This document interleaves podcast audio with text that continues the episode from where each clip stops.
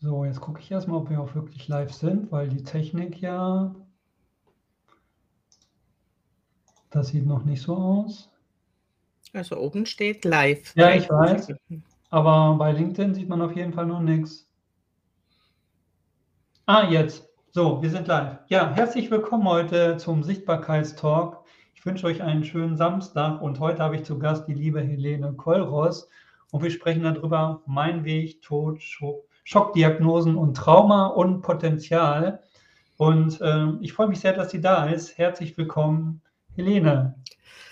Hallo zusammen, wunderschönen Samstagmorgen. Danke, Guido, für die Einladung. Und sind wir mal gespannt, wo uns die Reise hinführt. Ja, ich bin auch schon gespannt. Hol doch mal kurz die Zuschauer ab und erzähl dir mal kurz, wer du bist, wo du herkommst und was du eigentlich genau machst. Ich bin die Helene Kollross, komme aus dem Raum Ulm-Augsburg, das kleine Nest Elze kennt wahrscheinlich kaum jemand, aber das Legoland, das kennen die meisten. Also das ist in der Nähe. Wer bin ich? Ja, ich bin ein bisschen jemand, der nicht von allen verstanden wird, weil ich sehr spezielle Ansichten habe und auch einen speziellen Zugang zu Informationen. Was mache ich? Ich hole Potenzial aus den Menschen heraus. Potenzial, das verborgen liegt unter Traumata, Schock, prägenden Erfahrungen aus der Vergangenheit. Und meine Erfahrung zeigt, weil ich den Weg eben selber gegangen bin, dass genau diese Ebenen das verbergen, wo meine Gaben und Talente verborgen sind. Wenn man das mal verstanden hat, wie sich das im Körper so prägend darstellt, dann kann man sich das zu Nutzen machen. Und das ist meine Arbeit über meinen Körper, Trauma und Mindset in eine Einheit zu bringen, damit das Potenzial ins Laufen kommt, noch mehr Dimension aufnimmt, ja, also einfach Geschwindigkeit zulegt. Ah, okay, verstehe. Ja, wir haben ja diesen Titel mit Tod, Schockdiagnosen, Trauma und Potenzial. Ich habe es schon gesagt. Aber warum haben wir den Titel so genannt? Also Tod. Hattest du Nahtoderfahrung? Oder? Ich, ich hatte vier Nahtoderfahrungen. Und ich habe auch meinen 20-jährigen kerngesunden Sohn begraben. Ich habe auch drei ungeborene Kinder. Also Tod ist bei mir ein sehr, sehr großes Thema und auch ein Thema, das meine Coaches, meine Kunden, wie man es auch immer nennen mag, mit sich bringen. Und das finde ich heraus, weil das sehr, sehr oft versteckt ist. Guten Morgen, Melanie. Guten Morgen, Melanie. Schön, dass du da bist. Ja, wie gesagt, Tod hat ein sehr, sehr großes Spektrum.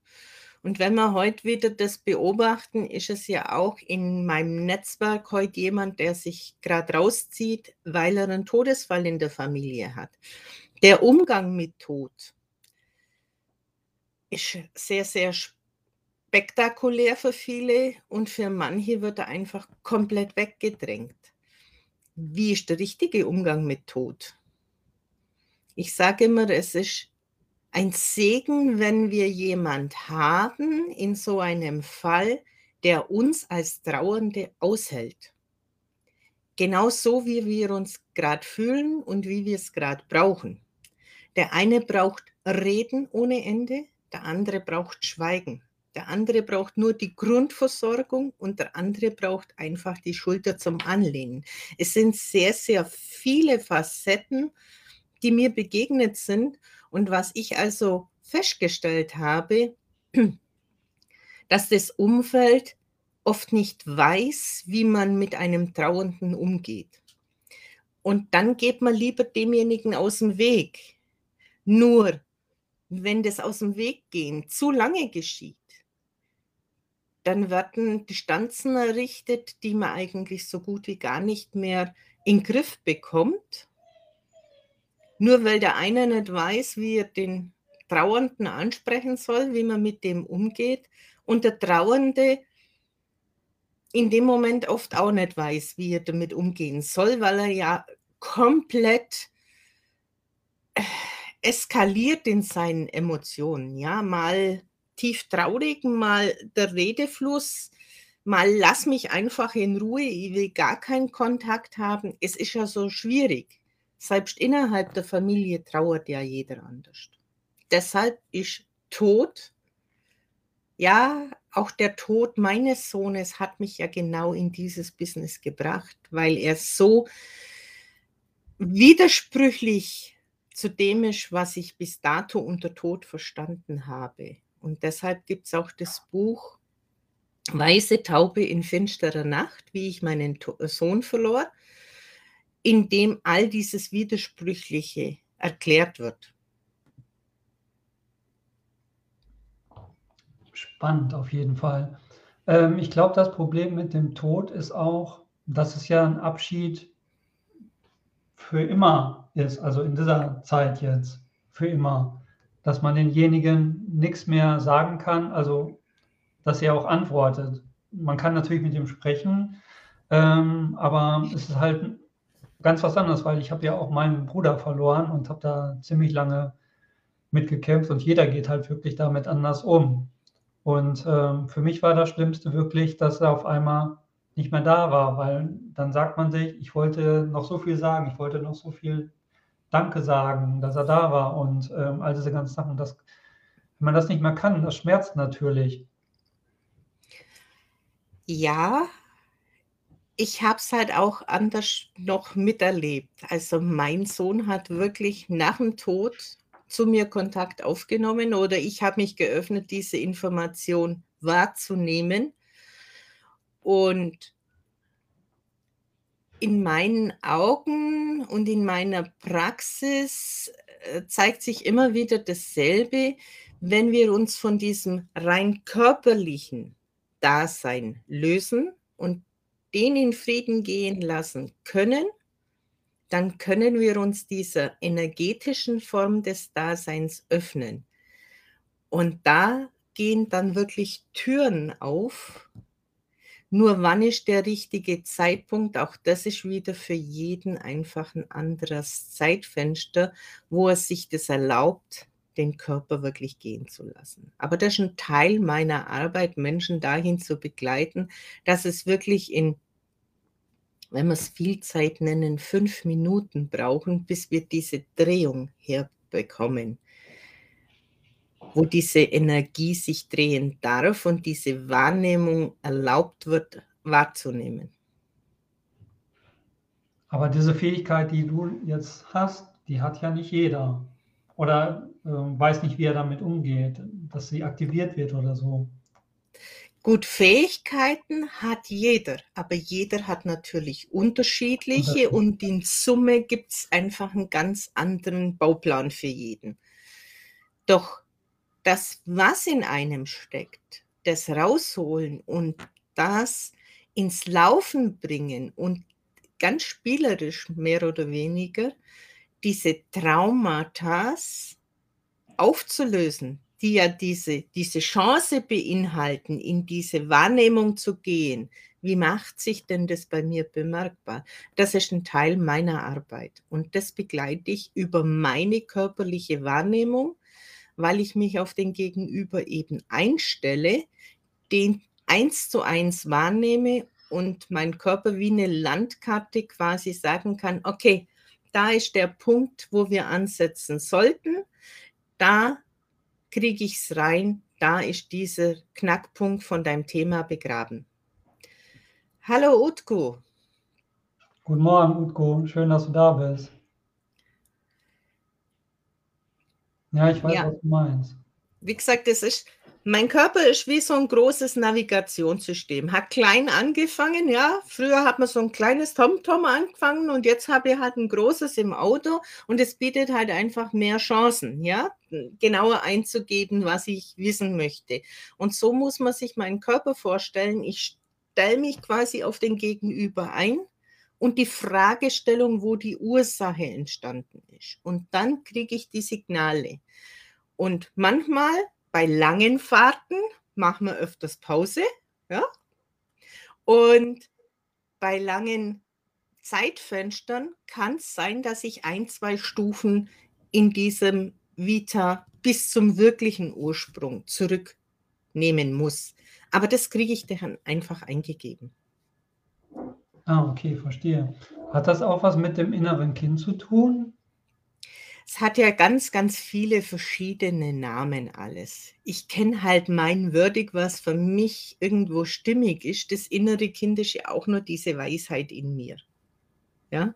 Und ein Kind erlaubt man halt auch einfach ein bisschen mehr Freiheit im Denken. Ja, was man sich als Erwachsener vielleicht nicht so zugesteht, ja, weil man das nicht denkt und nicht macht. Und das innere Kind ist ein bisschen so diese Verharmlosung oder die Verniedlichung, da darf man das haben. So ist mein Verständnis für dieses Wort innere Kinderarbeit. Aber ja. letztendlich ist es diese Weisheit, die ich in mir, in meinen Zellen mittrage. Verstehe. Was kommen denn jetzt für Leute zu dir? Ganz unterschiedlich kommen Menschen zu mir. Sehr, sehr oft ist es mit dem Thema austherapiert. Wenn Ärzte sagen, ja, ich hatte das gerade diese Woche wieder in einem Gespräch, wo es hieß, der Arzt, der normale, weiß nicht, was ich habe. Ich habe es aber. Jemand, der Richtung TCM technisch geht, konnte es austesten, dass dieser Virus vorhanden ist. Aber es ist so nicht nachweisbar. Also muss es was mit energetisches mit drin sein. Ich konnte über meine Arbeit rausfiltern, woher das kommt, nämlich aus der Epigenetik. Dasselbe Spiel, also die gleiche Person, nächste Geschichte, bei mir haben sich die Zähne angezeigt und dann kommt wieder die Bestätigung, ja, ich habe auch mit dem Zahn Probleme, auch der Zahnarzt findet es nicht. Aber energetisch ist es wieder da. Es, ist einfach in unserem Körper bestimmtes gespeichert. Das, wenn so Zeitfenster wie jetzt, wo alles so im Umbruch ist, wo die Energie so aufbäumt, empfindliche Menschen einfach wahrnehmen und die Chance haben, dahin zu gucken, weil der Körper so klar diese Signale gibt. Ich schau doch mal dahin. Was ist denn da? Schwierig auf die herkömmliche Medizin das rauszufinden. Auch diese ganzen Fibromyalgie-Patienten, ja, diese psychosomatischen Geschichten, ist ja ganz, ganz schlimm für Menschen, die etwas haben, ja, und wirklich diese Symptome mit sich tragen. Und sie kriegen immer gesagt, ja, Mai, das ist halt Eibildung. Es hm. hilft denjenigen nicht, es geht dem dann eigentlich nur schlechter anstatt besser.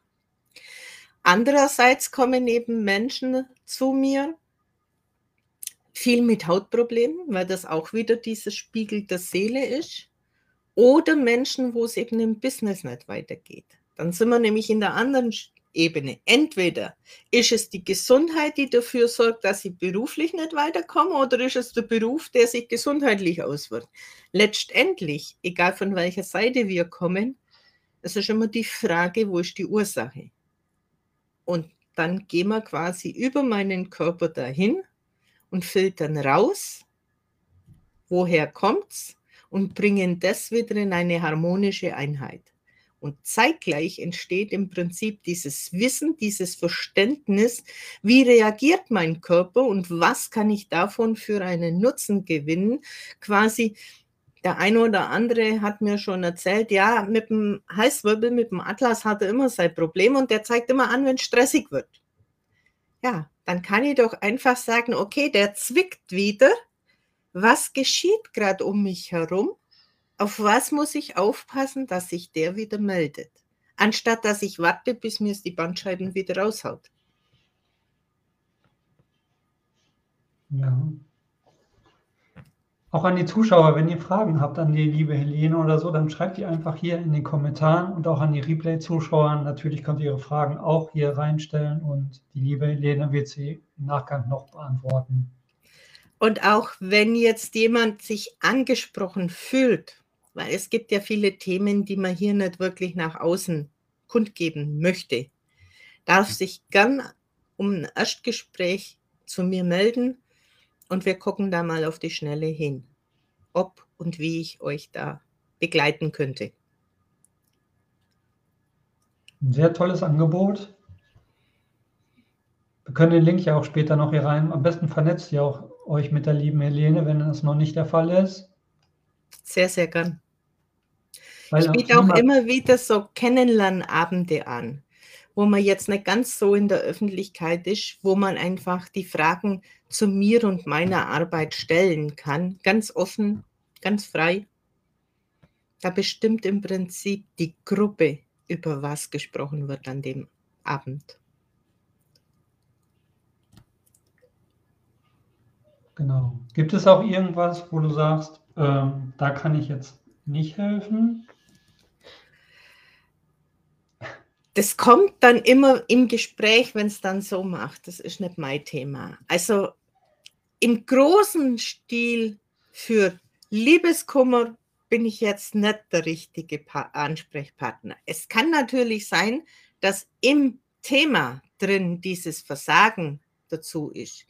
Aber zu sagen, gibt es etwas, wo ich nicht kann? Ich kann es nur so rausfinden, wenn derjenige mich fragt und es, ich kriege eine Antwort oder es bleibt einfach stehen und es kommt dann auch ganz, ganz schnell und sagt, ne, ist nicht mein Part oder muss erst woanders stehen, bevor wir da was tun können. Schockdiagnosen haben wir ja auch noch als unser Thema da oben drin. Die, die mich eben nicht kennen, ja, ich hatte eben schon des Mehrfachen auch eine Schockdiagnose. Ich hatte mit 28 einen Schlaganfall oh. beziehungsweise eine Migräne Akapane, die dermaßen heftig ausfiel, dass ich ein Dreivierteljahr meine Sprache nicht unter Kontrolle hatte und das gleichzusetzen ist einem Schlaganfall. Ich hatte 2013 die Diagnose Bein muss ab. Oh. Und ich gehe nach wie vor mit beiden Beinen durch die Welt und habe statt acht Monaten das Ganze in acht Wochen hinter mich gebracht und war dann wieder voll arbeitsfähig. Gehen, lass uns da mal tiefer gehen, weil das finde ich jetzt total spannend. Ich denke mal, die Zuschauer auch. Also du warst beim Arzt und der Arzt hat dir gesagt, das Bein muss ab. ich war auf Reden. Also ich war, ich ging in den Garten und habe mir innerhalb von fünf Minuten das Bein, das Sprunggelenk dreifach gebrochen. Noch am Boden liegend war mir klar und in acht Wochen stehe ich auf der Messe. Es war einfach da. Es ist für mich immer so dieses Wissen mhm. von etwas, was ich eigentlich gar nicht wissen kann und auch gar nicht gefragt habe. Das ist dieses absolute Wissen, wie wenn ich schon in dieser Zukunft gewesen wäre. Dann ging die Odyssee eben los, Krankenhaus, OP, Nahtoderfahrung in der OP, weil die Schmerzen zu groß waren, trotz Vollnarkose. Die Ärzte hatten untereinander Clinch. Mhm. Also du hast äh, das mitgekriegt, obwohl du in Narkose warst. Das hat man mir mitgeteilt in der Aufwachstation. Ach so, okay. Und die Ärzte hatten untereinander clinch, deshalb hat man die Visite durch die Bettdecke gemacht und war drei Tage zu Hause und hatte dann Wundbrand. War dann wieder in der Klinik, dann haben sie sich wieder geklincht. Der eine hat gesagt, du gehst mir erst, wenn der Wundbrand und die Spastik im Griff ist. Und der andere hat gesagt, wir sind kein Hotel. Der eine hat gesagt, du gehst auf Reha, und der andere hat gesagt, was willst du da? Also war ich dann in der Reha und am zweiten Tag in der Reha hat die Ärztin zu mir gesagt, ja Mai, was soll denn das heißen, dass der halt der Haxen abfault? Und in dem Moment hat wieder ein Mann durch mich gesprochen, also ich saß im Rollstuhl, habe gespürt, dass mein Mund sich bewegt, habe gehört, dass ein Mann eine ziemlich tiefe Stimme spricht, kommt nicht in Frage, ist nicht ausgemacht. Die Ärztin hat geschaut, ich habe geschaut und dann war dieser Spuk vorbei. Kurzerhand war ich fünf Wochen in der Klinik, damit ich, weil mein Zeitfenster war ja immer noch klar, acht Wochen, dann stehe ich auf der Messe. Und dass ich früher wieder aus dem Rollstuhl aufstehen durfte, musste ich zu diesem Chefarzt, der mich operiert hat, um die Erlaubnis zu holen, früher das Bein stärker zu belasten. Das hatte ich bekommen und durfte dann am Freitag das Bein voll belasten. Am Dienstag bin ich dann aus, also raus aus dem Rollstuhl. Am Dienstag bin ich aus der Reha und am Donnerstag der gleichen Woche bin ich auf die besagte Messe angereist. Wow. Und innerhalb von fünf Wochen Reha war diese Diagnose Bein muss ab, diese Rollstuhlgeschichte, bis hin zu, ich stehe auf der Messe. Und was haben die Ärzte als Endergebnis gesagt? Äh, Wunder oder? Die Ärztin hat zu mir an der Entlassung gesagt, ich würde dir ja gerne wieder Eingliederung geben, aber die brauchst du wahrscheinlich eh nicht. Und ich traue dir noch viel zu.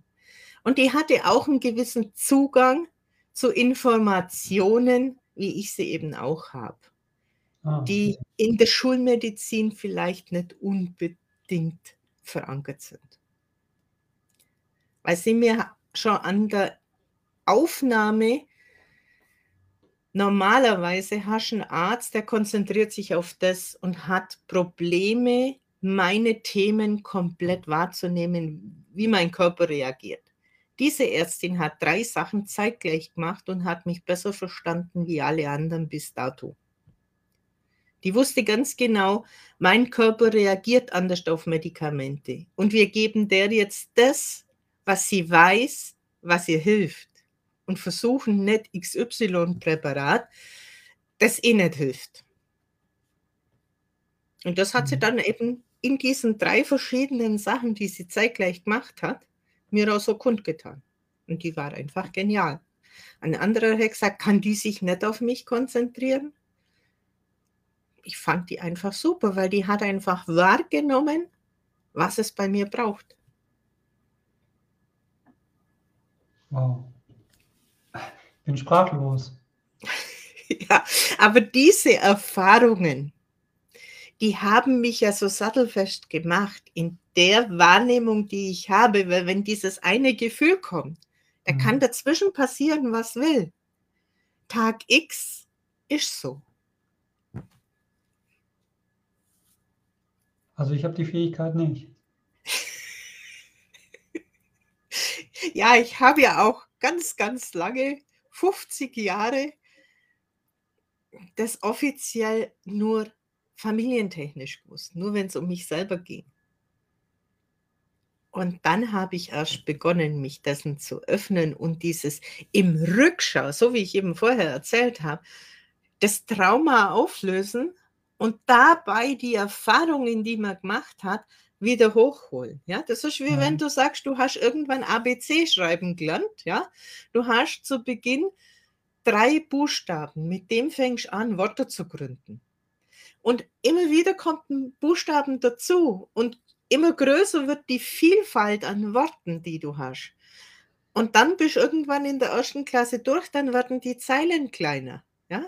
Und irgendwann kannst du dennoch unter Umständen es wird einfach immer, immer feiner, wenn man das Leben mit den Herausforderungen, die ich hatte, rückblickend betrachtet und die Erkenntnisse daraus gewinnt und das als Schatz mitnimmt. Und dann kann man strahlen, trotz der ganzen Scheiße, die ich erlebt habe. Sind das denn jetzt Hellseh-Fähigkeiten, die man, weil du kannst ja in die Zukunft du konntest in die Zukunft sehen und wusstest, dass du da, wie gesagt, in acht Wochen auf der Bühne stehst. Das war dieses Wissen, das war einfach da.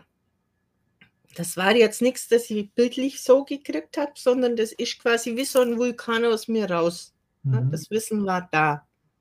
Manchmal kriege ich Worte gesagt, auch für meine Kunden, die Wörter habe ich noch gar nicht gehört, die muss ich dann erst recherchieren. Wo sind denn dann die Zusammenhänge? Weil auch ganz, ganz viele historische Geschichten damit drin hängen. Mhm. Es ist hochsensibel, feinfühlig, sind lauter so Wörter, was da rumschwirren.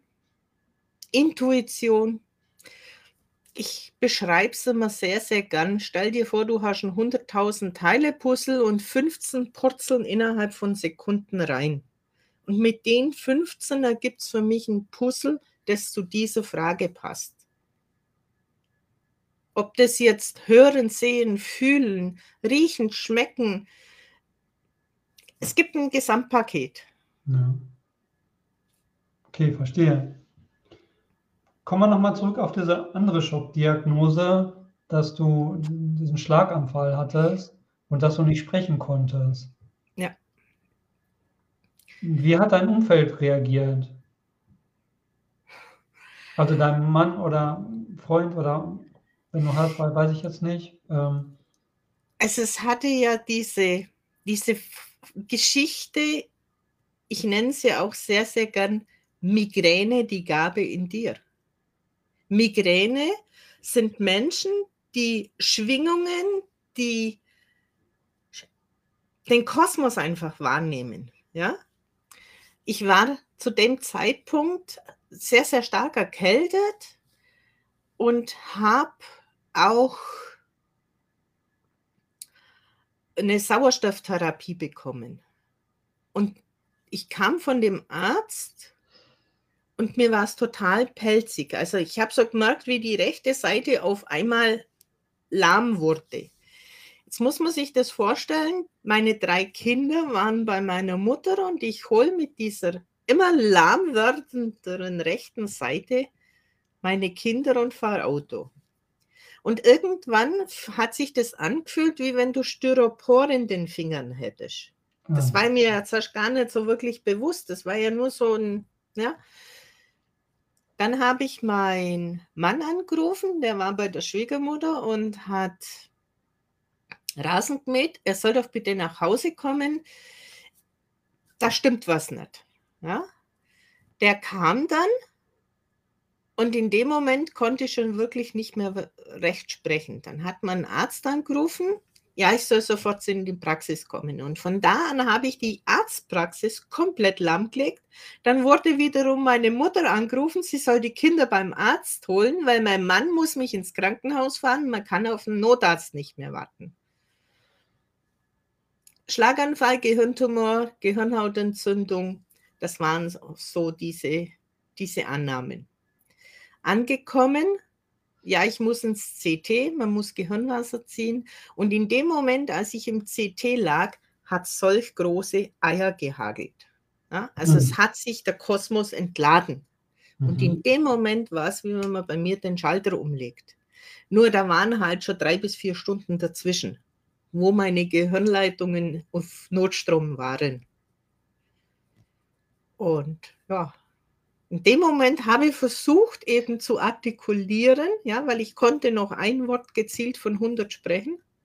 Alles andere, ich habe es gehört, was ich spreche, aber nicht das, was ich sprechen wollte. Es war kompletter Kauderwelsch, aber ich habe mich so weit artikulieren können, dass ich nach Hause gehe und nicht drei Tage im Krankenhaus bleibe, wegen den Kindern. Und ich musste aber drei Tage liegen wegen dem Gehirnwasser ziehen. Und das hat eben ja, neun Monate meine Sprache komplett außer Gefecht gesetzt. Und da mhm. stellst du vor, du gehst wieder arbeiten, ja, und du sprichst mit Menschen und die Worte bleiben quasi vor dir stehen. Es kommt einfach nicht an. Du sprichst wie ein Wasserfall, aber die Worte kommen bei dir nicht an. War eine spannende Zeit. Ja, glaube ich dir. Und aufgrund dieser Medikamente, die ich damals nehmen musste, hat sich dann mein Sohn, der nun verstorben ist, eingestellt. Also es war im Prinzip dieses, dieses Geschehen mit dieser Sprachlosigkeit, die Seelenverabredung mit meinem Sohn Matthias. Mhm. Weil dann ging ja diese ganz spezielle Geschichte wieder los mit der Diagnose Schwerstbehinderung. Und ich wusste, er ist nicht behindert. Genauso wie ich wusste, dass meine Tochter was an einem bestimmten Teil, an einer bestimmten Stelle in meinem Körper hat sich etwas gezeigt, dass da etwas nicht stimmt bei meiner Tochter. Noch in meinem Bauch. Und genau da war die defekte Niere drunter. Und auf dieses Gefühl, das ich damals eben schon hatte, oh, da stimmt was nicht. Schick mal den Arzt, der soll mal da hinschauen. Und dann hat man dieses gefunden. Und so hat sich das durch mein ganzes Leben gezogen. Und mit diesen Erfahrungen, diesem, diesem Feingespür für etwas, das du ja nicht sehen konntest, das konntest du ja nur erfüllen. Und dann die Bestätigung, dass das stimmt das hat so diese, ja, diese Fixpunkte, dieses Wissen in mir errichtet, zu sagen, ja, wenn sich das so anfühlt, dann kommt es so und so. Also wenn ich das so höre, dann denkt man sich doch auch wahrscheinlich als Zuschauer, wenn ich so viel erlebt habe, dann habe ich dann kann mir eigentlich nichts mehr passieren. Äh, das kriege ich dann auch noch geregelt. Äh, kriege ich dann auch noch hin, so ungefähr. In dem Moment, wenn dir bewusst wird, dass du schon vier Nahtoderfahrungen hattest und du aber diesen Zugang einfach noch viel, viel schneller hast für diese Informationen, Quantenfeld oder wie man es auch immer nennen mag. Ich möchte sagen, da hast du nicht die Angst vor dem, was kommt. Weil irgendwann habe ich für mich gedacht, wenn ich mir doch die Scheiße selber ausgesucht habe, dann kann ich doch keinen anderen dafür verantwortlich machen, dass er sich bereit erklärt hat, mit mir das zu erleben. Aber ich kann viel schneller sagen, ich habe es kapiert, was mir diese Sache sagen möchte. Und ich kann es dann ablegen und in die neue Richtung gehen. Mhm. Verstehe. Haben wir noch andere Schockdiagnosen, wo wir drüber sprechen? Oder sollen wir mal in das Potenzial gehen, jetzt mal in das Positive? Meine, das ist genauso, das ist genauso positiv wie alles andere. Ich bin mal zum Dunkelfeld-Diagnose äh, gegangen und habe ganz genau gesagt, da stimmt was nicht, da stimmt was nicht, da stimmt was nicht und da stimmt was nicht. Ja, dann kam halt auch diese Diagnose Vorstufe von Krebs. Und bin dann mit meiner Auflistung, was sie halt dann so rausgefunden haben, zu meinem Hausarzt und bin dann mit dem durchgegangen und sage, ich sage, alles gut, Vorstufe von Krebs, ist doch alles klar. Ich hatte doch ungeborene Kinder. Das, was diese Vorstufe ist, zeigt doch nur die ungeborenen Kinder an. Ist okay. Okay es hat mich nicht bekümmert, aber es hatte dann einfach eine Bestätigung. Mhm. Ja? Was hat man sonst noch? Ja, Leichenvergiftung bei einem Vergiftung? Leichenvergiftung bei einem Kind, das äh, Satz nicht eingesetzt hat in der Schwangerschaft. Oh Ansonsten hat mich das alles nur zum Potenzial gebracht, das zu erkennen, was mein Körper mir mittlerweile zeigt. Und diese ganzen Erfahrungen, die mhm. ich gemacht habe, wie so Pins in der Landkarte, wo andere in Urlaub fahren, zu sagen, okay, wenn der Pin aufleuchtet, dann bedeutet es das und das. Okay, dann verstehe ich das jetzt richtig, dass du das jetzt verstehe ich das auch, äh, dass du das Potenzial an den Leuten erkennst, mit denen du sprichst. Ja. Was die selber nicht sehen. Ah, okay, super. Das ist, ich rede immer von Fähigkeiten aber es, oder Gabe. Das finde ich auf jeden Fall eine total starke Gabe. Man muss sich halt dem auch stellen wollen ja. Weil man wird ja immer dann mit auch Themen konfrontiert, die die anderen mitbringen. Aber mhm. das nicht persönlich nehmen, sondern einfach sagen, okay, da geht's hin, da sind wir so und so kriegen wir es gebacken. Mhm.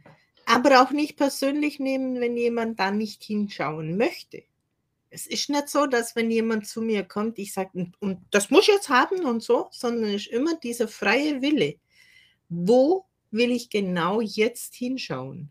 Ich kann sagen, da und da zeigt es bei mir auf, das bedeutet das und das. Möchtest du da hinschauen? Oder soll man es hinten anstellen? Ja.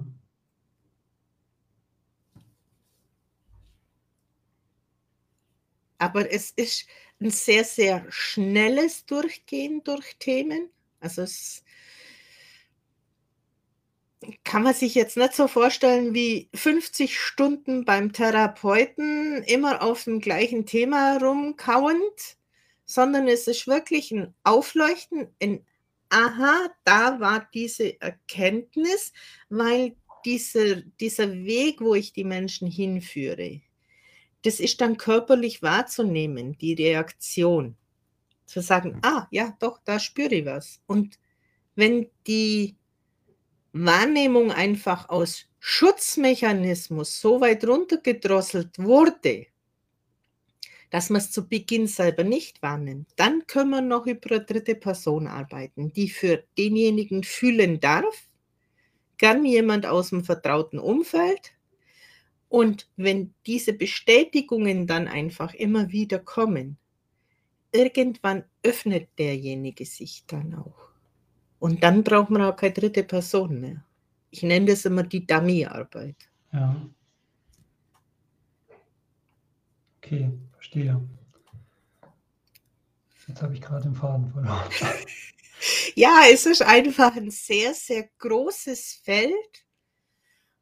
Und rein theoretisch, wenn jemand sich angesprochen fühlt und nicht weiß, ob ich derjenige bin, der da vielleicht zum Tragen kommt, schreibt mich doch einfach an, ruft mich an und machen wir den Ersttermin und lasst uns gucken, ob und wie weit ich dahin komme, wo euer Thema ist und was wir dann draus machen.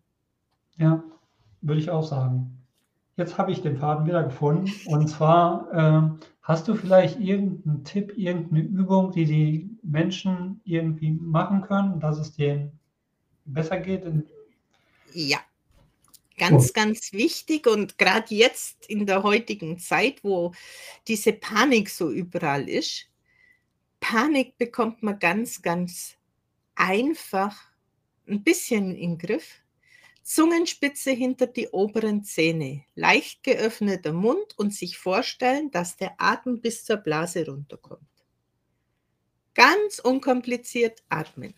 Und Daumen und Mittelfinger und dazwischen Luft lassen. Ja? Luft lassen, Luft lassen und die Energie dazwischen fühlen. Daumen und Mittelfinger. Hm. Ja? Und das kann ich auch beim Autofahren machen. Wenn ich mich auf diese Energie dazwischen konzentriere, schaltet der da oben aus. Und der da oben ist mein Ego. Und mein Ego ist derjenige, wo immer sagt, du kannst nichts, du taugst nichts, du bist nichts und außerdem und überhaupt und sowieso. Hebel dem aus, halt dem den Schnabel zu, beziehungsweise mach so und geh aus dem Stress raus. Ganz, ganz einfach. Kann man zu jeder Tages- und Nachtzeit machen, fällt keinem auf und ich komme aus dem Hamsterrad vom Kopf raus. Ah, interessant. Super. So, ich, ich, wir haben ja zu viele Themen. Hast du noch irgendwas, wo du sagst, das möchte ich auf jeden Fall den Leuten noch mitgehen, wenn wir uns hier gleich verabschieden, beziehungsweise dass wir gleich zu der Schnellfragerunde kommen? Was möchte ich den Menschen mitgeben? Bleibt nicht zu lang in etwas verhaftet, das euren Kopf in Beschlag nimmt. Wenn irgendetwas nicht passt, sucht euch frühestmöglich jemand an eurer Seite, mit dem ihr das besprechen könnt oder Hilfe holt. Weil jeder Tag, den ihr mehr in dem Hamsterrad nach unten geht, muss nicht sein. Egal wen oder welche Hilfe ihr euch sucht.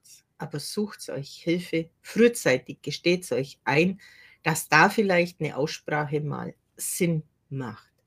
Und Auch für Unternehmen macht es einfach Sinn, diese Leistungsabfälle, die die Mitarbeiter aufweisen, eventuell in dieser Traumaarbeit, in diesem Trauma-Hintergrund mal im Kopf zu behalten, weil das steigert einfach für alle das Potenzial, den Umsatz, die Leistungsfähigkeit und auch wieder den Spaß an der Arbeit.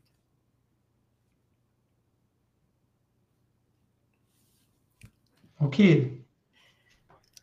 Dann starten wir jetzt. Bist du bereit? Ja, ich weiß zwar nicht, was kommt, aber ich bin immer bereit. Okay. Das lockert jetzt das Ganze nochmal auf und die Leute lernen dich nochmal ein bisschen anders kennen. Ähm, also nicht wundern.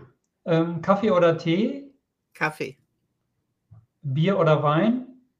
Gar nichts. Gar nichts, okay. Müsli oder Brot? Brot. Sport oder Couch Potato? Eher Arbeit. Okay. Hörst du, äh, hörst du lieber Bücher, also Hörbücher, oder liest du gern lieber Bücher? Hörbücher. Mhm. Selbst kochen oder Fertiggerichte? Selbst kochen. Äh, Fantasy-Filme oder Actionfilme? Fantasy. Ja. Was ist die wichtigste Frage in deinem Leben? Wer bin ich? Mhm. Trägst du einen Talisman? Nein. Sammelst du etwas? Ja, Darf ich fragen, was?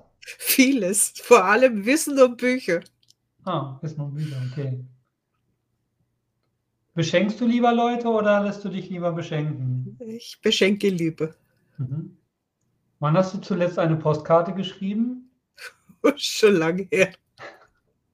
Wovon hast du schon immer als Kind geträumt? Was wolltest du werden?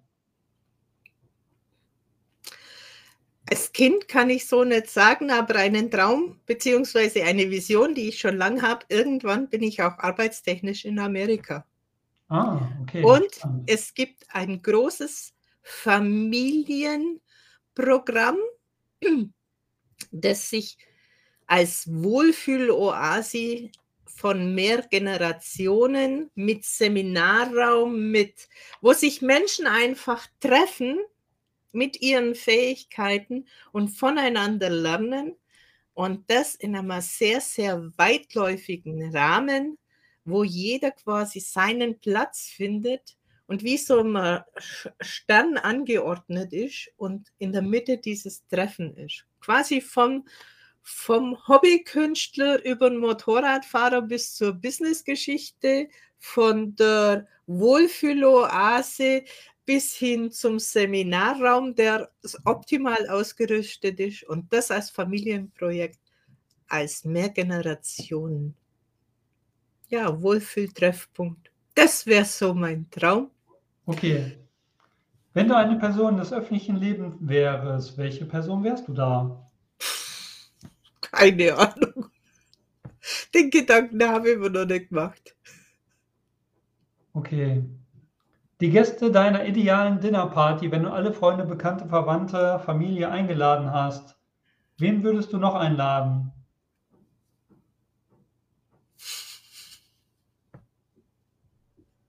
Kann ich doch nicht sagen. Fällt mir keiner ein. Okay, alles klar.